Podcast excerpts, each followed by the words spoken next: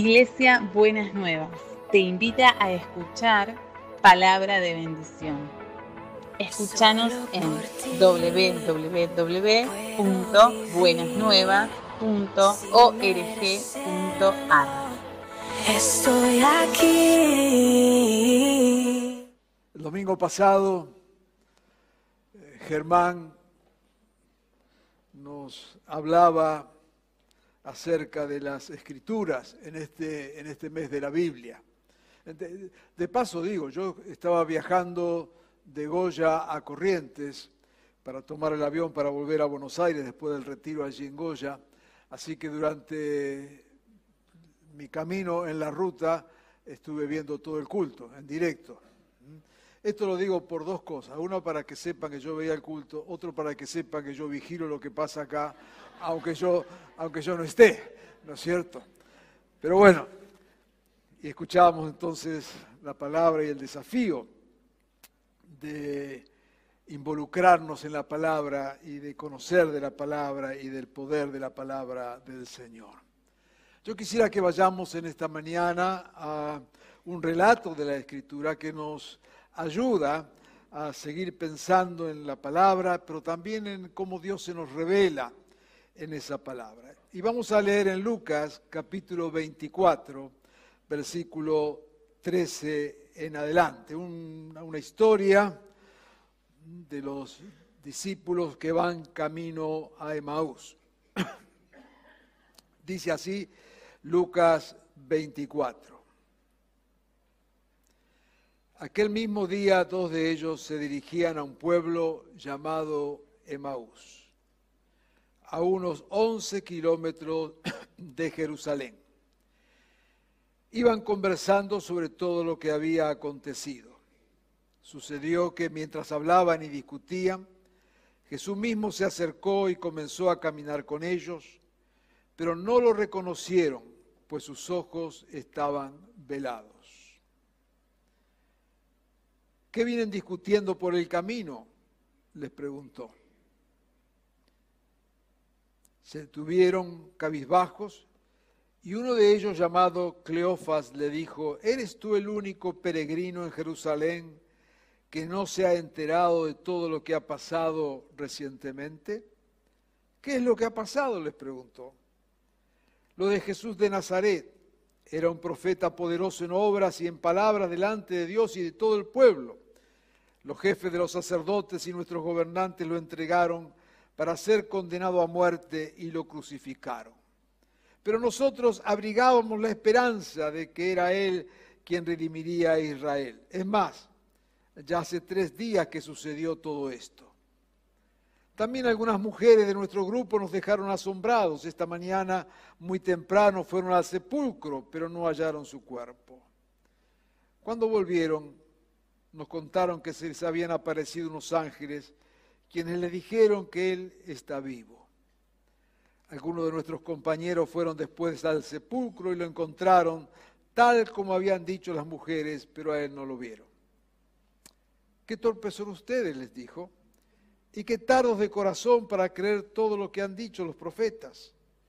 ¿Acaso no tenía que sufrir el Cristo estas cosas antes de entrar en su gloria?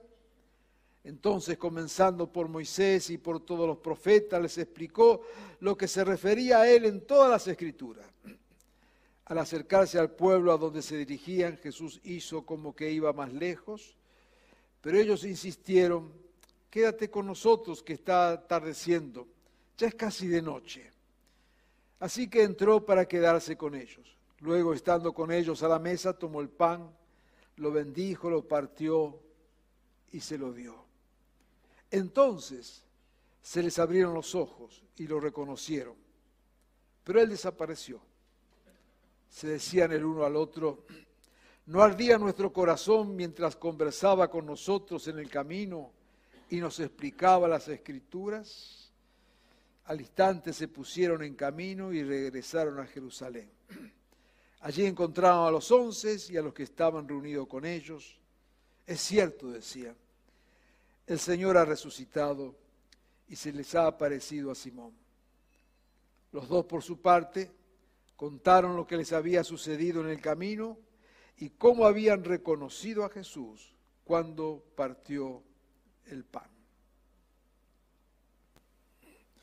El relato es, un simple relato, nos habla acá de dos discípulos del Señor que el día de la resurrección o horas después de la resurrección van camino a Emaús, un pueblo, dice, a 11 kilómetros de Jerusalén. La situación era que ellos van conversando y van conversando de su frustración.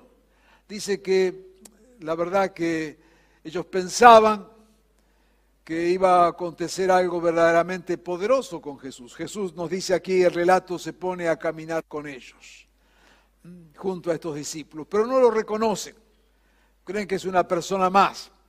Así que van hablando y van contando de su propia frustración, porque ellos pensaban que el Mesías cuando entrara allí en Jerusalén iba a entrar con todo poder, iba a vencer. Tal es así que vemos en la escritura que algunos de los discípulos estaban discutiendo allí quién iba a ser el, que iba a estar a la derecha y a la izquierda del Señor.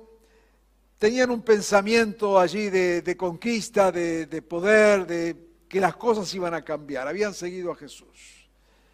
Pero todo el dato que tenían ahora era que Jesús había terminado crucificado. Habían escuchado de las mujeres que parece que había que no lo habían encontrado, pero como que esto no les quedaba del todo claro a ellos qué significaba. Así que iban, yo diría que la palabra sería frustración, ¿eh? por la expectativa que tenían de que este Jesús al que habían seguido y servido en realidad pudiera haber hecho algo. Pero todo terminó y terminó de la peor manera. Jesús está caminando con ellos, dice el relato, y ellos siguen sin, sin reconocerlo. Así que Jesús les recuerda lo que decían de él en las escrituras, ¿no es cierto? Les hace recordar todas las escrituras, le van mencionando, pero siguen sin reconocerlo. Hasta que al final llegan al lugar donde iban, lo invitan a este compañero de camino que se quede con ellos, insisten que se quede con ellos, Jesús se queda, y cuando está con ellos hablando, hay un momento que entonces Jesús toma y parte el pan.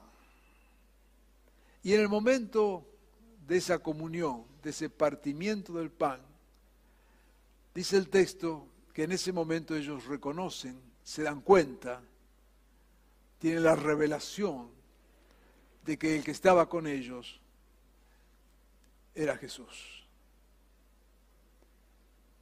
Inmediatamente después de esto Jesús desaparece y ellos vuelven a Jerusalén a decirle a los discípulos que Jesús se les había aparecido. Lo interesante acá es que venían caminando con él, no lo reconocían, hasta el momento en que Jesús toma el pan, lo parte, y en esa celebración en ese recuerdo de la comunión, de esa última cena, es cuando a ellos en ese acto, sin, sin que mediara ninguna palabra, se les abren los ojos y ahora reconocen a aquel que había estado con ellos durante todo el camino. Este es el relato, pero queremos sacar de este relato algunas cosas que creo muy importante para nosotros y que nos pueden ayudar. Primero es rescatar lo que yo llamaría el conocimiento histórico que ellos tenían de Jesús. Nos dice aquí el relato que ellos venían hablando de que lo habían visto a este Jesús hacer cosas verdaderamente poderosas. Dice, era el Jesús que conocimos, dice, era un profeta poderoso en obras y palabras. Lo habían visto sanar enfermos, resucitar muertos, librar endemoniados. O sea, tenían un conocimiento de lo que Jesús había hecho. Sin embargo, no tenían la revelación de quién era Jesús. Jesús estaba al lado de ellos y no lo reconocían. Pero sí sabían todo acerca, o gran parte acerca, de la experiencia de Jesús y de las cosas que Jesús hacía. Diríamos, tenían un conocimiento histórico de Jesús. Sabían de las obras poderosas, sabían de las palabras que había tenido, sabían del poder liberador de Jesús. O sea, lo reconocían como un profeta, como un iluminado de Dios, como alguien que Dios había usado. Pero todo lo que tenían era este conocimiento histórico de los hechos de Jesús. Y acá viene entonces una primera cuestión. ¿Cuántas veces y cuántos hay que todo el conocimiento que tienen acerca de Jesús es algo histórico, algo de lo que ha hecho? Pasa en nuestro tiempo. ¿Cuánta gente ha visto las obras de Dios, han asistido a cultos, a campañas, a reuniones, ¿no es cierto? Y yo diría que hoy casi nadie, por lo menos aquí en Argentina, puede decir que nunca ha pasado por alguna reunión, por algún culto, por alguna campaña, por alguna actividad donde ha visto algo. Quizás eh, sanidades enormes, hemos tenido tremendos momentos de avivamiento con sanidades, con liberaciones.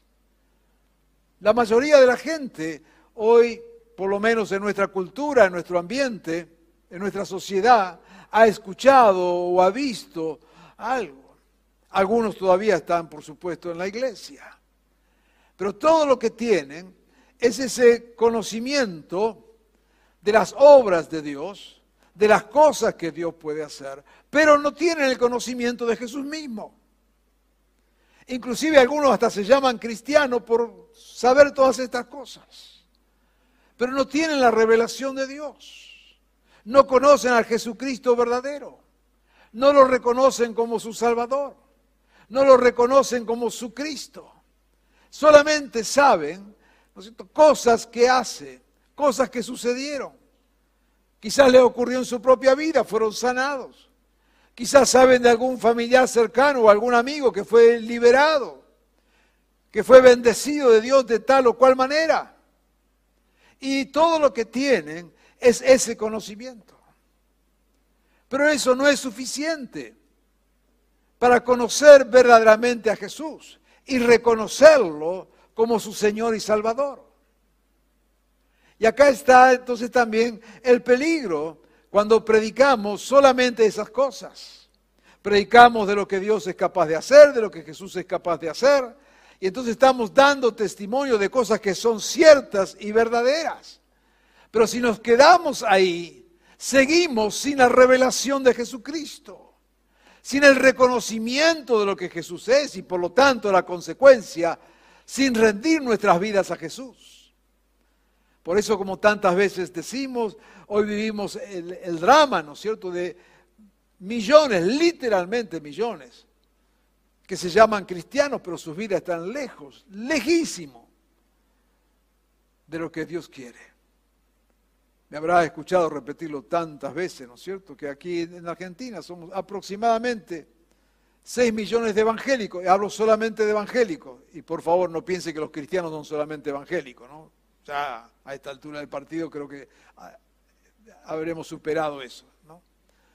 Pero para hablar solamente de nuestro club.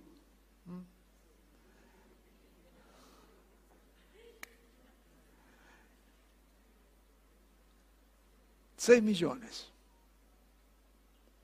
¿Usted cree que si hubiera en nuestro país en verdad seis millones de personas entregadas a Jesucristo, tendríamos el país que tenemos? No, ¿no es cierto? Los números no dan. Las matemáticas no cierran. Hay un conocimiento, diríamos, histórico de Jesús. Hemos visto sus obras. Es lo que decían los discípulos. Camino de Maús. Era un gran tipo. Uf, es un profeta tremendo. Sanaba. Liberaba. Multiplicaba panes. Y lo tenían al lado a Jesús y no se daban cuenta que era Jesús. Saber acerca de Jesús no es conocer a Jesús. Saber acerca de Jesús no es reconocerlo como nuestro Señor y Salvador. Es solamente saber de Él. Cualquiera puede saber. Puede ir a una reunión y ver, puede agarrar un libro de historia y leerlo, pero eso no cambia vida, ni eso transforma vidas. Entonces, de paso, decimos, te digo y digo a quienes nos siguen, hasta dónde llega tu conocimiento de Jesús. Y todo lo que sabes de Jesús son cosas acerca de Él. Qué bueno, pero te falta conocer a Jesús. Si todo, es eso, te ayuda, pero no te sirve. Porque solo vale una vida que reconozca a Jesús por lo que Jesús es. Amén. Pero hay algo más. El relato sigue. Y no solamente vemos allí que había un conocimiento histórico de Jesús, sino que también había un conocimiento bíblico. Porque dice que Jesús le empieza a recordar todo lo que decían las escrituras acerca de él. Dice allá en el versículo 27. Entonces, comenzando por Moisés y por todos los profetas, les explicó lo que se refería a él en todas las escrituras.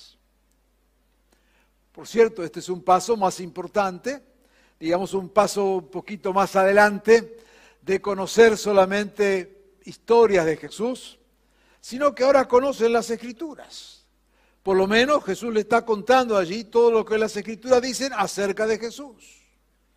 Y claro que valoramos, ¿no es cierto?, conocer la escritura. Ya Germán, como decía, nos predicó de esto, nos habló de esto el domingo pasado, ¿no es cierto? Y no nos cansamos de, de decir la importancia de conocer de la palabra del Señor. Es allí, recuerdan el texto de, Isaías 48, ¿eh? la hierba se seca y la flor se marchita, pero la palabra de nuestro Dios permanece para siempre. Amén. Sabemos que todo lo que está en esa bendita palabra se cumple. Allí donde Dios se revela y nos revela su voluntad, sus propósitos, pero podemos tener solamente un conocimiento intelectual de la Biblia, leer la Biblia, pero leerla como un libro más. O aún podemos leerla como, como un libro sagrado y reconocer que que es palabra de Dios. Pero llegar solamente hasta ahí. Y entonces ya no solamente es un conocimiento histórico de Jesús, ahora también es un reconocimiento en, la palabra de Dios. Y leemos y lo vemos. Pero el peligro está en quedarnos ahí, en un literalismo en una lectura de la Biblia, sin dejar que eso afecte nuestras vidas. Así que estos discípulos que están allí camino a Emaús tenían un conocimiento de las obras de Jesús. Y ahora tenían un conocimiento de lo que la misma palabra de Dios decía. Dice que Jesús les explica ya desde el principio hasta el fin todo lo que hablan acerca de Él pero seguían sin reconocer a Jesús. Y es interesante cómo este relato nos va mostrando, ¿no es cierto?, como distintas etapas. Todas buenas, necesarias, pero no suficientes. ¿Es bueno conocer las obras de Dios? Claro que es bueno, ¿cómo que no? ¿Es bueno conocer la palabra de Dios? Por supuesto. Mucho mejor. Sin ella, ¿qué podemos hacer? Pero hay un tercer paso, que es lo que muestra este texto. Es cuando en verdad esa palabra de Dios, esa historia acerca de Jesucristo y su poder, se hace vivo y se hace real. Una verdadera revelación de Dios. Cuando eso deja de ser datos, ya lo sabes quizás por experiencia, ¿no es cierto? Con los datos acerca de Jesús no es suficiente. Necesitamos la gracia reveladora de Jesucristo en nosotros para que sepamos, no solamente mentalmente, sino con todo nuestro ser, quién es Jesús y lo que es capaz de hacer por nosotros. Nos dice el texto entonces que acontece allí algo que yo quisiera breve minutito subrayar en esta mañana. Que esa revelación plena, cuando ellos reconocen quién es Jesús, es en el momento en que parte el pan. Es en el momento de la comunión.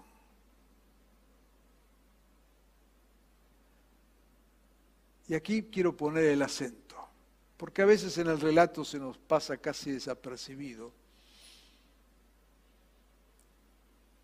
El poder tremendo, revelador, que tiene la comunión, ese partimiento del pan.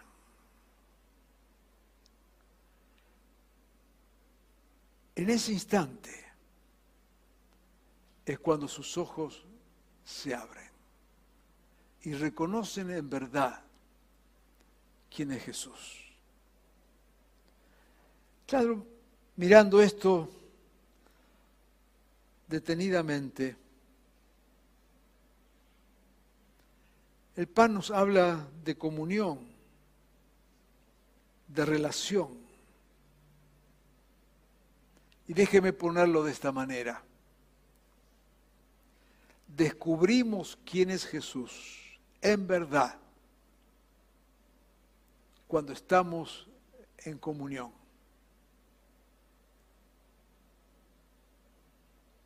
En ese acto de partir el pan, Jesús muestra el poder de la comunión. No hay revelación plena fuera de la comunión y juntos conocemos plenamente a Jesús. Para mí es muy importante señalar esto, en este tiempo en especial, de mucho individualismo, en este tiempo donde creemos, ¿no es cierto?, que, bueno, mira, yo me arreglo solo. Conozco la Biblia, leo la Biblia, yo oro, me contacto con Dios y está todo arreglado. Quiero decirte, si ese es tu concepto, no está todo arreglado, está todo mal. Está todo mal. Porque Dios nos llamó a ser iglesia, nos llamó a ser cuerpo, nos llamó a la comunión. Y vos decís, pero ah, no, pastor, no me moleste con esto de la comunión, yo, estoy tranquilo, solo yo no quiero estar con este, no quiero estar con la otra, usted no conoce a este, no conoce a otra. Quiero recordarte algo por las dudas. Quiero recordarte algo por las dudas. Cuando Jesús toma por primera vez el pan, en aquella mesa famosa de esa última cena, y que les dice a los discípulos, mire, de aquí en más háganlo siempre. ¿Quién estaba en esa mesa? Eran todos impresentables. Jesús, Vio así como hay personas que tienen la capacidad de que se les peguen como todos los bichos. Pues Jesús era campeón en esto. Estaba rodeado de impresentables. Estaba. Judas ya lo conocemos. ¿Para qué vamos a hablar de él? No le vamos a dar más prensa. ¿No es cierto? Estaban los otros dos hermanos que secretamente andaban peleando a ver quién se quedaba a la derecha, a la izquierda, ¿eh? quién se quedaba con el Ministerio de Economía y de Seguridad y de, de Jesús, ¿eh? ninguneando al resto. Eran dos traidores sentaditos en la mesa. Estaba Pedro, que lo iba a negar. Otro más que decían, ni te conozco, no sé quién es este, no, nunca lo vi pasar. Qué cara dura, estaba ahí. Estaba ahí. Estaba Juan, que era esos eh, envidiosos, celosos. Por eso cuando Juan escribe el Evangelio pone, cuando habla de sí mismo, qué, qué bandido este Juan, cuando habla de sí mismo pone el discípulo amado. ¿Y quién te dijo que vos sos el discípulo amado? ¡Qué genio, qué genio! La verdad que estuvo espectacular. Él escribía de sí mismo y decía el discípulo amado. los ninguneaba a los otros que estaban con él. Pues esta era la gente que estaba con Jesús en esa cena. Esa era la comunión. Y Jesús dice, toma el pan y dice, miren, cada vez que lo coman recuerden. Entonces, ¿recuerden qué? Y recuerden que para estar en comunión no siempre vas a estar con lo que vos querés. Recuerden que para estar en comunión a veces vas a estar con algún traidor. Recuerden que para estar en comunión alguna vez vas a comer con alguien que te tiene envidia. Recuerden que cuando estás en comunión de repente vas a estar en alguien que te va a andar negando y traicionando. Sin embargo, dice, partan este pan, recuerden esto, hasta que venga. Y justamente en ese pan de esa comunión que representa el cuerpo, cuando Jesús toma el pan y en ese gesto recuerda aquel momento, los ojos de los discípulos se abren y entienden de qué se trata. Yo quiero simplemente subrayar esto en esta mañana la importancia de la comunidad, del pueblo, de la familia de Dios, para tener una revelación plena de Jesús. Dirá un texto de la palabra, ¿no es cierto?, que, que nada de la escritura es de interpretación privada, sola. Nos necesitamos. Y de ahí que queremos animarnos a poder compartir la palabra y, discutir de la palabra y hablar de la palabra en comunidad. Porque, ¿sabes? Al ser cuerpo significa que cada uno tenemos una partecita en ese cuerpo, lo dice la Escritura, a cada uno se nos dio algo del Señor. Y vos necesitas de lo que Dios me dio a mí, pero yo necesito de lo que Dios te dio a vos. Y cada uno tenemos algo de esa gracia de Dios. Y cuando somos capaces de sumar, cuando somos capaces de dejar que Dios nos hable y de escuchar lo que Dios nos habla a través de otros, es que vamos teniendo una revelación cabal de lo que es Jesús. Si no nos quedamos con historias cortadas, sesgadas, con conocimientos a media, pero donde verdaderamente hay revelación es cuando somos capaces de juntos ponernos delante de Dios y dejar que Él nos hable, que Él nos enseñe, que Él nos corrija. Hay un poder revelador allí en la comunión, que este texto lo muestra con toda claridad. Por eso creo que es un texto que nos llama a valorar la comunión, al valorar el ser cuerpo y familia, a no vivir la fe en soledad. Quizás tengamos motivos para aislarnos, pero no dejes que esos motivos te priven de conocer plenamente a Jesús. Es maravilloso ser cuerpo. Es maravilloso tener la apertura de escuchar al hermano o a la hermana. Creemos firmemente en esto. Y creemos que en verdad hay gracia y hay revelación.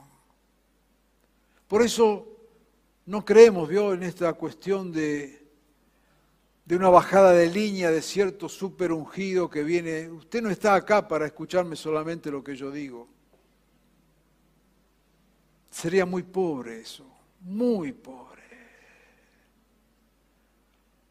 Usted es parte del cuerpo. Si lo que digo le sirve, agárrelo. Pero sabe, también queremos escucharte.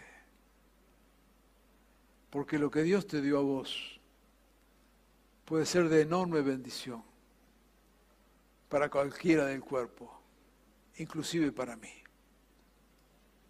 Cada vez que compartes algo, cada vez que en el cuerpo, en la familia, en el ser iglesia, cada vez que te juntás con otro hermano a tomar un mate, un café y hablar de la palabra de Dios, allí hay revelación.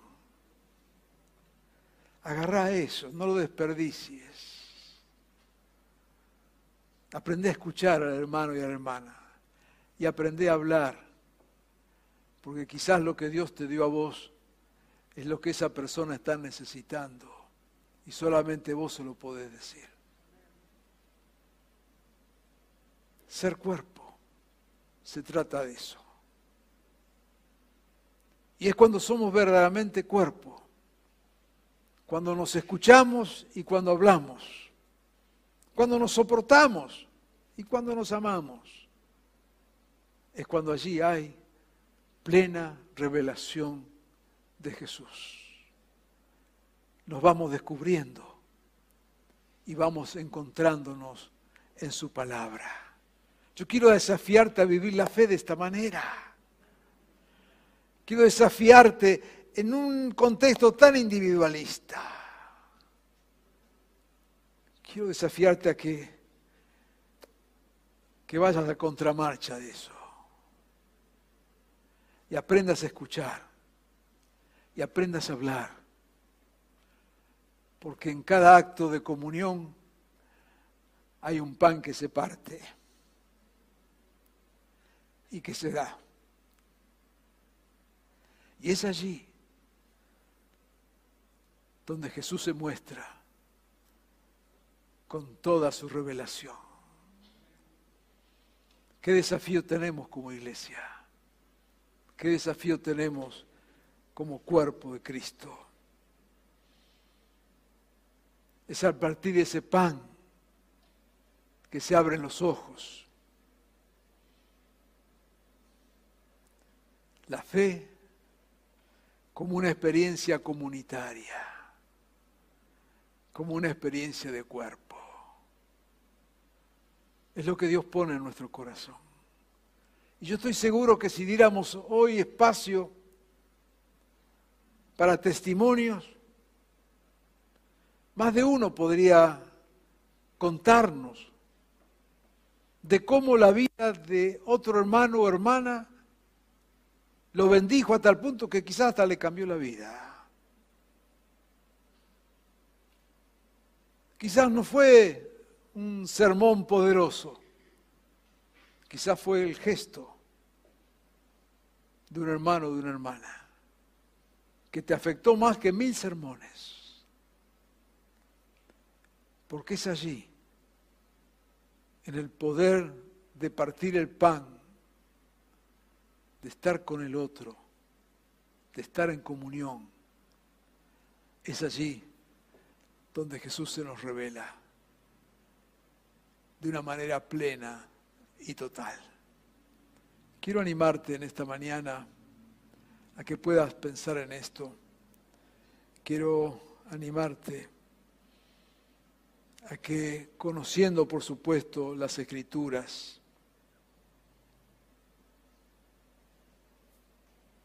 te abras a lo que el cuerpo quiere decirte. Que conociendo las escrituras, dejes que Dios te hable a través del hermano y de la hermana, quizás con un simple gesto.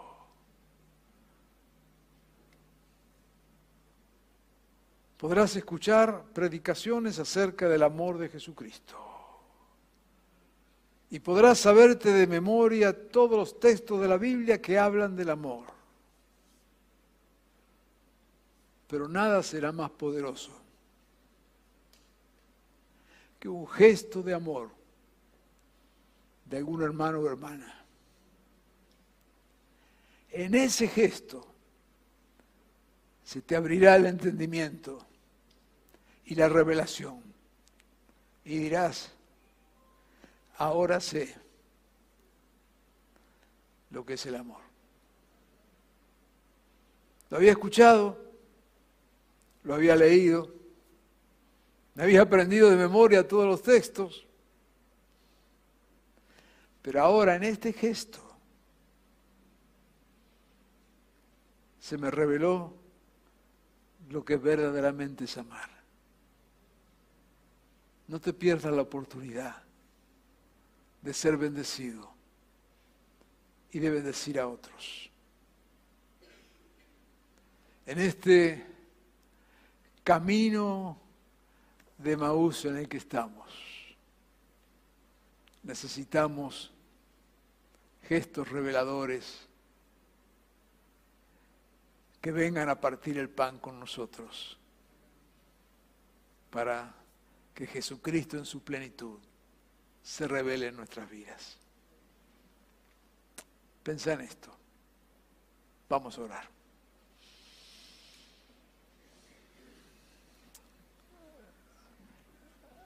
Amado Jesús,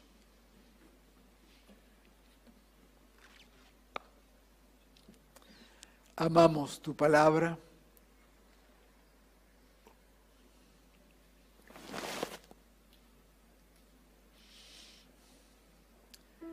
Señor,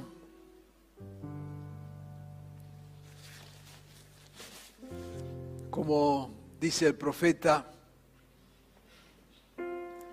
hemos conocido de tu fama, tus obras nos dejan pasmados. Pero Señor, en esta mañana nos abrimos a un paso más del mero conocimiento histórico de los hechos o aún del conocimiento, diríamos, literario de tu palabra. Nos abrimos, Señor, a una revelación tuya, donde esa palabra se hace vida, se hace real, se hace poderosa. Y lo vemos, Señor, en este texto cada momento en que el pan se parte, en cada momento donde celebramos comunión, en cada momento donde nos sentimos en comunión. Te ruego, Señor, que nos des luz y que nos ayudes a caminar este camino de ser iglesia, de ser pueblo, de ser revelación junto a otros. Señor, yo te ruego en esta mañana por aquellos que quizás con mil razones están viviendo la fe de una manera aislada, solitaria. Quizás han sido lastimados, heridos, han tenido experiencias trágicas. Pido, Señor, en esta mañana que, que sanar sus corazones de tal manera que se reinserte en tu cuerpo, allí donde se encuentren, Señor. No podemos vivir en soledad la fe. Señor, danos también un corazón abierto de saber que podemos bendecir a otros, ayudar a otros, acompañar a otros, ser de bendición a otros. Porque en cada acto de amor vos te revelás y te mostrás. Señor, yo te pido que nos des esa generosidad de compartir bendición, de partir el pan con otro. Y que también, Señor, nos des la humildad de dejar que otro parta el pan con nosotros. Danos luz, Señor, en esta palabra y permite que podamos vivir esta fe en plenitud. Te ruego, Señor, por aquellos que están pasando necesidades en especial de tipo emocional, personales, que puedan encontrar en tu iglesia, en tu pueblo, quien les acompañe, quien les ayude, quien esté con ellos, porque será la manera en que tu palabra se les revele con toda plenitud. Permite, Señor, que podamos vivir de esta manera. Que cada día podamos tener esa experiencia que tuvieron esos discípulos. Que cada vez que partamos el pan, que cada vez que estamos en comunión, cada vez que compartimos, se nos reveles de manera gloriosa y bendiga nuestras vidas. Ayúdanos, Señor, para ser de bendición a otros y para dejarnos ser bendecidos por otros. Para conocerte a ti, Señor, en todo lo que vos sos. Bendícenos, Señor, de esta manera. En tu nombre, Jesús. Amén y amén.